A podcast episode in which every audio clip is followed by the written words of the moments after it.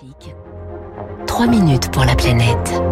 3 minutes pour la planète. Bonjour Baptiste Gabory. Bonjour François, bonjour à tous. Depuis plusieurs mois, le débat sur l'éolien fait rage, à terre comme en mer. Pour certains, les éoliennes sont trop présentes, elles défigurent les paysages, sont même néfastes pour la biodiversité.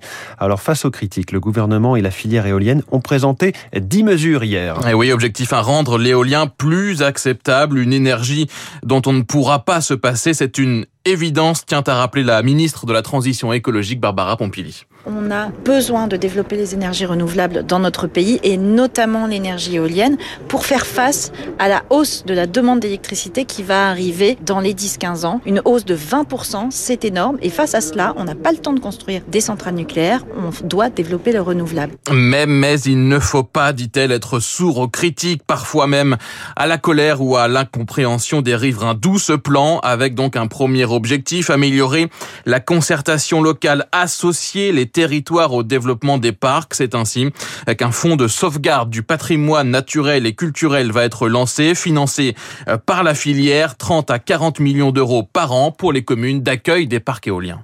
C'est une réponse aussi à ceux qui disent que la ruralité a besoin aussi de voir des bénéfices euh, dans l'arrivée de ces énergies renouvelables. Ces bénéfices, eh bien, euh, c'est ce fonds qui sera alimenté sur euh, les investissements dans des parcs éoliens et qui vont permettre de rénover ici le lavoir du XVIIe siècle ou un chemin de randonnée. Autre mesure, les maires devront être désormais consultés avant le lancement d'un projet.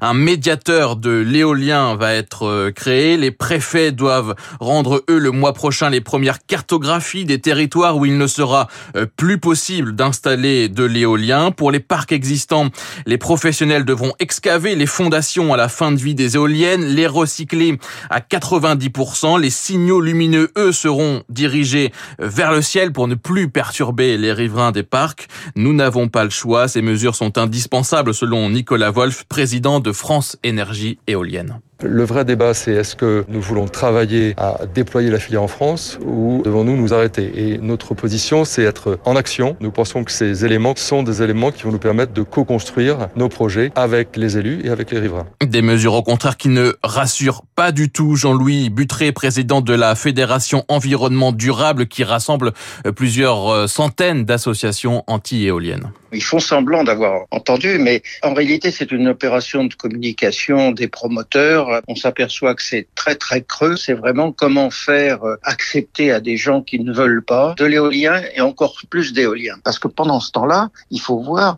le nombre de projets qui déboulent partout. Car le développement de l'éolien doit se poursuivre. 1300 mégawatts supplémentaires ont été installés euh, l'an dernier.